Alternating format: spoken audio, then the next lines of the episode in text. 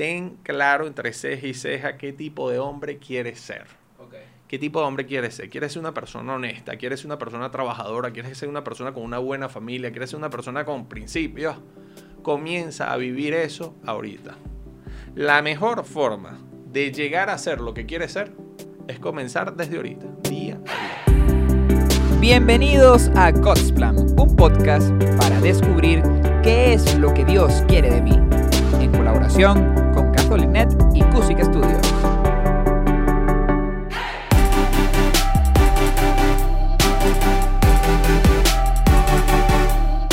Bienvenidos al segundo capítulo de la tercera temporada de God Plan Podcast. Mi nombre es José Alegro Chami. Soy el padre Elías Ayer. Un gusto, padre. Gusto verlo. ¿Qué tal? ¿Cómo estás? Bien, segundo capítulo. Decidimos hablar un tema que creemos, usted cree, que es muy importante, el de cómo influir en los demás. ¿Por qué este tema? Bueno, yo creo que todos debemos tener un deseo de influir positivamente en otros. Básicamente eso es un líder, es una persona que tiene la capacidad y la voluntad de influir en otras personas. Entonces, si tienes la voluntad de influir en otros, pero no tienes la capacidad, nadie te hace caso, pues no eres un líder. Pero si tú tienes la capacidad, eres una persona con una personalidad muy atractiva, pero realmente no te interesa influir positivamente en nadie, tampoco eres un líder. Entonces yo creo que, que este tema del liderazgo es algo sumamente importante. Creo que los católicos debemos tener un mayor liderazgo en la sociedad, es decir, debemos influir mucho más en la sociedad. ¿Cómo hacerlo? O sea... Bueno, eh, ¿cómo influir en los demás? Yo en el pasado he hablado de, de algunos pilares para poder influir en los demás. Y el primer pilar, y creo que es el más importante, son? son eh, Cinco, cinco pilares. Okay. El primero de ellos es tener claro tu ideal. Tener claro tu ideal. Cuando una persona realmente sabe lo que quiere, cuando una persona está restiado con algo y, tiene entre ceja y ceja algo y sabe qué tipo de hombre quiere ser, eso hace que pueda influir muchísimo en otras personas. Nosotros como católicos obviamente sabemos que nuestro ideal es principalmente Jesucristo. Entonces si Jesucristo hiciese algo, ¿cómo lo haría?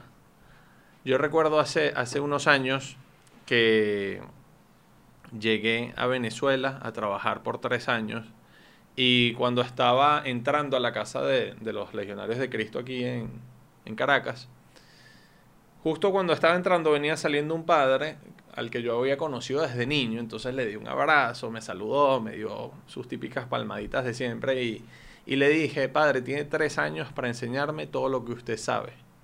Y él me dijo, todo lo que yo sé, te lo enseño en un minuto. Me tomó del brazo, me llevó hasta la entrada de la capilla, señaló el sagrario y me dijo, ahí está todo lo que yo sé. Y yo creo que fue el mejor consejo que me dieron durante esos años en Venezuela, porque realmente él es nuestro ideal. Él es nuestro ideal. Y si nosotros vivimos realmente según los criterios de Jesucristo, eso va a influir poderosamente en las demás personas. Entonces habría que tener un ideal como primer pilar, como segundo pilar, ¿qué sería? Saber transmitir ese ideal. Entonces tú tienes tu ideal, tú sabes con certeza qué tipo de hombre quieres ser y eso te ayuda a tomar decisiones. Me viene esto y digo, no, esto, esto no va en línea con mi ideal, lo desecho. Viene otra cosa, esto sí. Pero luego tienes que aprender a transmitir tu ideal. Entonces, por ejemplo, muchas veces se puede transmitir el ideal hablando, pero sobre todo por medio de las acciones. Puedes actuar de acuerdo a tu ideal y que esa acción repercute en una persona por el resto de su vida. Un ejemplo. Está el ejemplo que a mí me encanta, que no sé si hablé de eso en otro podcast, no estoy seguro, pero es un ejemplo del libro Los Miserables. Ok, el de Víctor Hugo. El de Víctor Hugo. Tenemos la historia de este hombre, Jean Valjean, que fue, lo metieron preso por haber robado un poco de pan, pasó años en la cárcel, se logra escapar de la cárcel, iba y está cenando, eh, llega a la casa de, de un obispo Y, y está con este obispo y están comiendo, el obispo Miriel se llamaba. Y después el obispo le da comida y deja que duerma en su casa. Y este hombre, que ya la cárcel lo había, o sea, se había echado a perder en la cárcel, toma unos cubiertos de plata y los roba. Y se va con los cubiertos de plata. Poco después la policía lo agarra, ve a un hombre andrajoso, lo ve con unos cubiertos de plata y dice, esto lo tuvo que haber robado. Y van de vuelta a la casa del monseñor. Y le dice, atrapamos a este hombre, tiene estos cubiertos, son de usted. Y ¿Qué dice lo el monseñor dice, sí, sí, yo le di a él esos cubiertos. Es más, se le olvidó llevarse estos candelabros de plata también. Déjenlo, mentira. déjenlo en paz, déjenlo ir. Y el tipo se va. Y a partir de esa experiencia, cambia su vida por completo. Más nunca robó, se dedicó a ser una persona que le- se dedicó a hacerle el bien a mucha gente. Después había una niñita que no tenía quien la criara y él la crió. Se volvió una persona excelente por una acción. Entonces, saber transmitir tu ideal es muchas veces actuar con una convicción que haga que las demás personas digan, eso me llama la atención, eso me atrae. ¿Qué tiene esta persona que, que- como que yo no tengo, que, que- hace que pueda actuar de esa forma? Eso, en gran parte, es transmitir tu ideal. Después, ten- entonces tenemos primer, primer pilar, tener el ideal. Segundo, transmitirlo. El tercero viene siendo A partir de ese ideal que tú estás buscando, tener una formación selecta, una for- formación profunda. Es decir, yo no sé si, alguna vez te ha pasado que, quieres formarte de tal forma de poder ofrecerle a alguien, a Dios, la mejor versión de ti mismo. Entonces, a partir de ese ideal, tener una formación selecta. Esto incluye, por ejemplo, la formación intelectual, Claro. leer, por ejemplo, Claro. algo que yo recomiendo muchísimo a los jóvenes con los que, con los que trabajo, es que lean por lo menos una hora al día. Leer, leer ayuda demasiado. O sea, si tú realmente formas el hábito de la lectura, tú vas a tener algo que, que- que te hace superior en un cierto ámbito del resto de la humanidad que no lee. Tú puedes ser capaz de simplemente teniendo ese hábito, dedicarle una, una semana de esa lectura diaria, la dedicas a un tema y profundizas en ese tema muchísimo. Tú puedes agarrar un libro que un tipo pasó 30 años investigando de eso y pensando sobre eso y lo plasmó en un libro y tú te puedes leer ese libro en una semana. Entonces imagínate el beneficio. Ahora también está la formación espiritual, los hábitos de vida espiritual, está la formación también humana, De saber práctica. relacionarte con las demás personas. Entonces, a partir de ese ideal, tener una formación muy, muy, muy selecta. Ok, entonces, primer pilar, ideal. Tener claro tu ideal. Segundo, Saber transmitir tu ideal y tener una formación selecta. Obviamente, una formación que te ayude a ser experto en tu área. No puedes ser experto en todo. Entonces tienes que también escoger cuál es tu área de especialización y ser un experto en eso. Ser muy, muy bueno en eso. Hay un libro muy interesante que, que justamente habla sobre eso. Entonces el libro habla sobre que habían dos caminos. El camino que decían que era el camino de Roger y el camino que decían que era el de Tiger. Roger, vamos a ver si usted descubre quién es, era un joven suizo que su mamá, Sí, Federer. exacto, su mamá era tenista y su mamá pensaba que jamás iba a ser buen tenista. Su mamá de hecho le daba clases a otro chamo porque la mamá sí creía que el otro iba a ser buen tenista. Entonces Roger, ¿qué hacía? Jugaba otros deportes que lo ayudaban en la coordinación mano-ojo. Y este chamo, todos esos deportes que practicó, lo ayudaron a ser uno de los mejores de la historia. Después está el camino de Tiger Woods. Tiger era un niño que el papá, desde que apenas aprendió el muchacho a pararse, el papá ya le estaba un palito de golf y lo ponía a practicar. Tiger se terminó convirtiendo con el paso del tiempo en uno de los mejores golfistas de la historia. Entonces, hay un libro que es muy interesante que se llama Range, que lo escribió David Einstein, uno de los mejores periodistas deportivos de Estados Unidos. Él comenta que la mejor formación, como lo acaba de decir usted, una, de las, una de las claves de la formación es aplicar un modelo que se llama el modelo T. ¿Lo había escuchado? Sí, creo que una vez lo escuché y me pareció sumamente interesante, pero no me lo recuerdo. Era básicamente como que si tú quieres ser un genio en algo, vamos a decir, en el, en el comercio. Tú quieres ser una, una persona muy bien en el comercio, tienes que saber diferentes ámbitos, tienes que saber economía, tienes que saber administración, tienes que saber la legislación, tienes que saber mercadeo.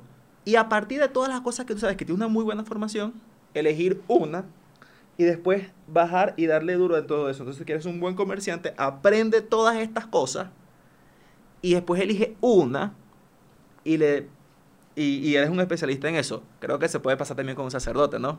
Claro, claro, como sacerdote. De alguna manera, si un sacerdote dijera, yo quiero aprender a ser dentista, le diríamos, mira, realmente no, no, no, no, no, no es tu área de especialización. O sea, sí, que mientras le arreglas la muela alguien te puede contar sus problemas, no sé, y ayudarle, pero no no es tu área. Entonces yo le diría, no, no le dediques ni un minuto a eso, ni un minuto a eso. Ten, como dice ese libro, me pareció excelente, ten una, ciertas cosas que sí tienes que hacer muy bien. Tengo que predicar bien, tengo que dar bien dirección espiritual, tengo que saber sacar algunos proyectos adelante por el bien de alguna comunidad. Y luego agarras una en la que tú realmente te quieres especializar y ser muy, muy, muy bueno en eso. Por ejemplo, en mi caso yo me he querido especializar en el tema del discernimiento vocacional. Ayudar a las personas a encontrar lo que Dios les está pidiendo en su vida. Entonces yo me he especializado en eso, pero en las otras he intentado aprenderlas bien. Pero hay otras cosas de las que no sé absolutamente nada, porque simplemente no, no puedes ser un especialista en todo. Me parece que el, el modelo T es bueno, porque tampoco te puedes enfocar en solo una cosa, porque Claro. hay otras que también incluso las vas a poder relacionar y en esa en la que quieres ser un especialista te van a ayudar, te van a reforzar eso. O sea, usted tiene que ser también un buen director espiritual. Claro, claro. Tiene, claro. tiene que ser un buen orador, un buen predicador. Obvio. Interesante. Entonces tenemos ya tres pilares, ¿no? Ven el cuarto, que viene siendo cuál? El cuarto pilar es formar formadores. Es decir, para tú influir en los demás, busca formar a un grupito muy selecto de personas, pero con una formación sumamente profunda, sumamente buena. Y, y- y- y eso yo lo aprendí principalmente de Jesucristo. Sí es verdad que Jesucristo le predicó a grandes multitudes y, y multiplicó el pan a mucha gente y todas estas cosas, pero él escogió a 12 hombres, que fueron los 12 apóstoles, y les dedicó a ellos muchísimo más tiempo que el resto de la gente para formarlos, cosa de que él pudo influir muchísimo más en ellos. Muchas veces para influir fuertemente en una persona necesitas pasar mucho, mucho, mucho tiempo con esas personas. Necesitas eh, viajar con esas personas, necesitas formarles, necesitas como que estar con ellos en muchas situaciones diversas. Y, y es muy bonito porque uno pasa a ser como un punto de referencia para ellos. Entonces estas personas, cuando están en alguna situación, hay veces dicen, ¿qué hubiese hecho el padre Elías en esta situación? ¿Qué me diría el padre en este momento? Entonces, yo no quiero que ellos siempre hagan lo que yo haría. No quiero que ellos siempre piensen lo que yo pienso, que sean libres y que vivan su vida. Pero el hecho de que puedan tener un punto de referencia, creo que puede ser valioso, así como para mí ha sido valioso tener algunos puntos de referencia de personas que han influido mucho en mí.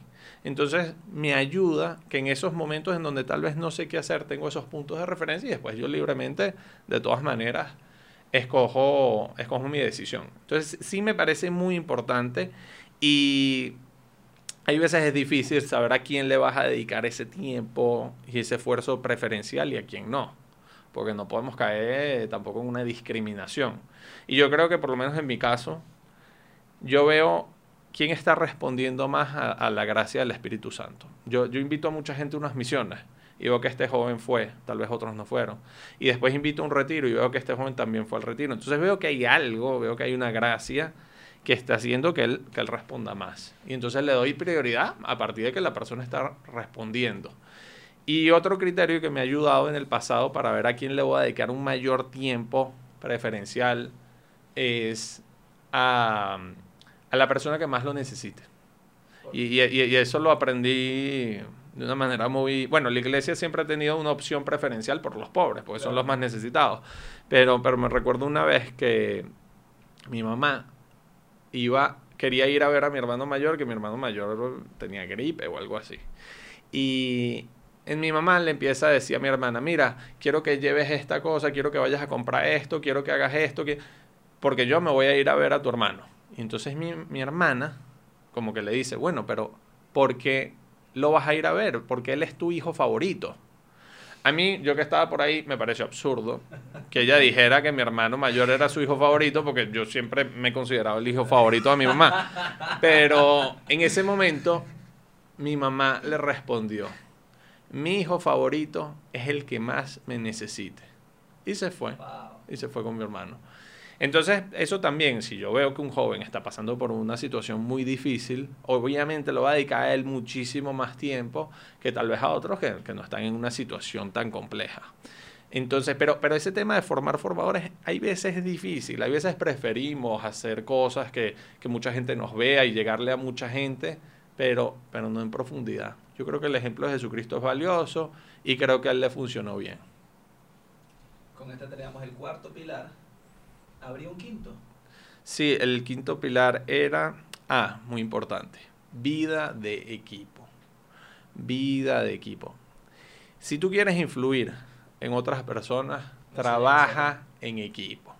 Trabaja en equipo. Es sumamente importante. Primero, el hecho de, de, de insertar a la gente en tu equipo muchas veces hace que tú puedas influir en ellos desde distintos ámbitos, que cada persona del equipo pueda influir en ellos de una manera diversa. Y eso es sumamente valioso. Entonces, esa vida de equipo es, es, muy importante. Por otro lado, en un equipo de trabajo, por ejemplo, tienes demasiadas ocasiones de influir en situaciones muy diversas. ¿Tiene un ejemplo? Por ejemplo, eh, yo hace unos meses estaba con Luifer, uno de los colaboradores, y estábamos yendo a una vigilia que yo tenía que predicar a las 11 de la noche en Barquisimeto. Tenía que, la vigilia de Pentecostés. Yo tenía que, que, que dar una charla eh, la noche antes del día de Pentecostés. Y de repente nos choca un carro por detrás. Y hay un señor totalmente borracho que nos chocó. El hecho de estar en una situación como esa, de alguna manera te permite a ti dar un ejemplo, a ti de que, de que tu equipo vea cómo reaccionar en una situación así. ¿Me entiendes? La vida de equipo hace que uno se ve envuelto en tantas situaciones tan diversas que tú logras marcar una pauta, tú logras influir, pero no dándote una charla. No, no, no, en el día a día la gente va viendo cómo te desenvuelves. Incluso la gente a veces ve tus errores y tus errores también pueden decir, yo no quiero que eso me pase a mí. Entonces, es muy importante esa vida de equipo, ese trabajo en conjunto. Y en un equipo es muy importante que si hay una diferencia, pues no pasa nada, todos podemos decir nuestra opinión y todo el mundo es libre de decir yo sí estoy de acuerdo, yo no estoy de acuerdo, pero que después de que se tome una decisión, todos sí. nos sumemos en la misma dirección. Entonces es muy importante, realmente como equipo se puede influir de una manera mucho más poderosa en otras personas. Cuando usted era más joven, digamos los veintitantos años, ¿cómo fue, cómo era el tema de, la, de su vida en equipo? Bueno, tuve muchísimas oportunidades de trabajar en equipo porque, porque por lo menos estuve en el proyecto Gente Nueva, estuve también en el, bueno, hice por varios años, organizamos las misiones en, en Carayaca. ¿Cuántos años? Eh, sí, cuando era hermano y estaba, estuve cuatro años trabajando como hermano aquí en Caracas y, y fui aprendiendo mucho, fui aprendiendo muchísimo. Además que, que, que me gustaba que eran mis amigos los que estaban trabajando conmigo. O sea, realmente éramos un grupo de amigos que podíamos ir perfectamente a una reunión de trabajo, pero que podíamos ir también a una reunión simplemente a tomarnos algo y echar bromas. Y, y ese tipo de equipos realmente son sumamente valiosos. Uno aprende mucho, mucho de las personas de esos equipos. Yo, yo realmente lo valoré muchísimo y también hay momentos en donde, en donde hay roces y hay situaciones complejas y difíciles y hay veces hay personas en el equipo que son bastante complicadas, entonces tienes que aprender cómo tratar a ese tipo de personas. Hay veces en el equipo hay alguien que es flojo, que no trabaja, entonces tienes que aprender a motivar a esa persona o incluso a sacarla del equipo. Todo eso para mí ha sido un aprendizaje increíble. Esto, estos cinco pasos se aplican para cualquier momento de la vida, entiendo. Sí, yo creo que, que, en todo momento uno tiene que tener un ideal, saberlo transmitir. Exacto. En todo momento yo creo que uno se sigue formando. Claro. Y, y, bueno, la vida de equipo, o la vida no solo en equipo, la vida, la vida en familia, la vida como que unido, muy cercano a otras personas. creo que es muy importante el formar formadores. Yo creo que incluso uno de anciano puede ayudar a otras personas a que, a que lleguen más lejos. ¿Qué le diría a ese joven católico detrás de la cámara que tiene interés en influir, influir bien a los demás? ¿Qué le, qué le diría? O sea, sigue los cinco pasos. Sí, yo creo que, que esos cinco pilares pueden ayudar, sobre todo el primero, tener claro tu ideal. Ten claro entre ceja y ceja qué tipo de hombre quieres ser.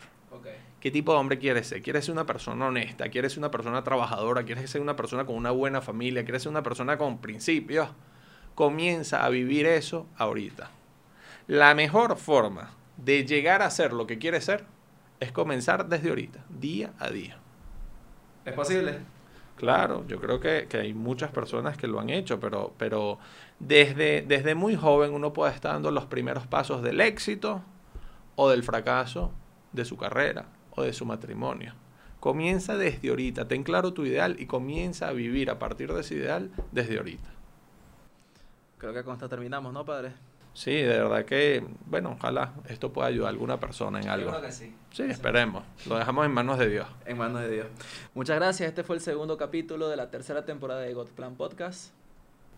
Muchas gracias. De verdad que siempre es un gusto estar con ustedes. Que Dios les bendiga. Hasta luego.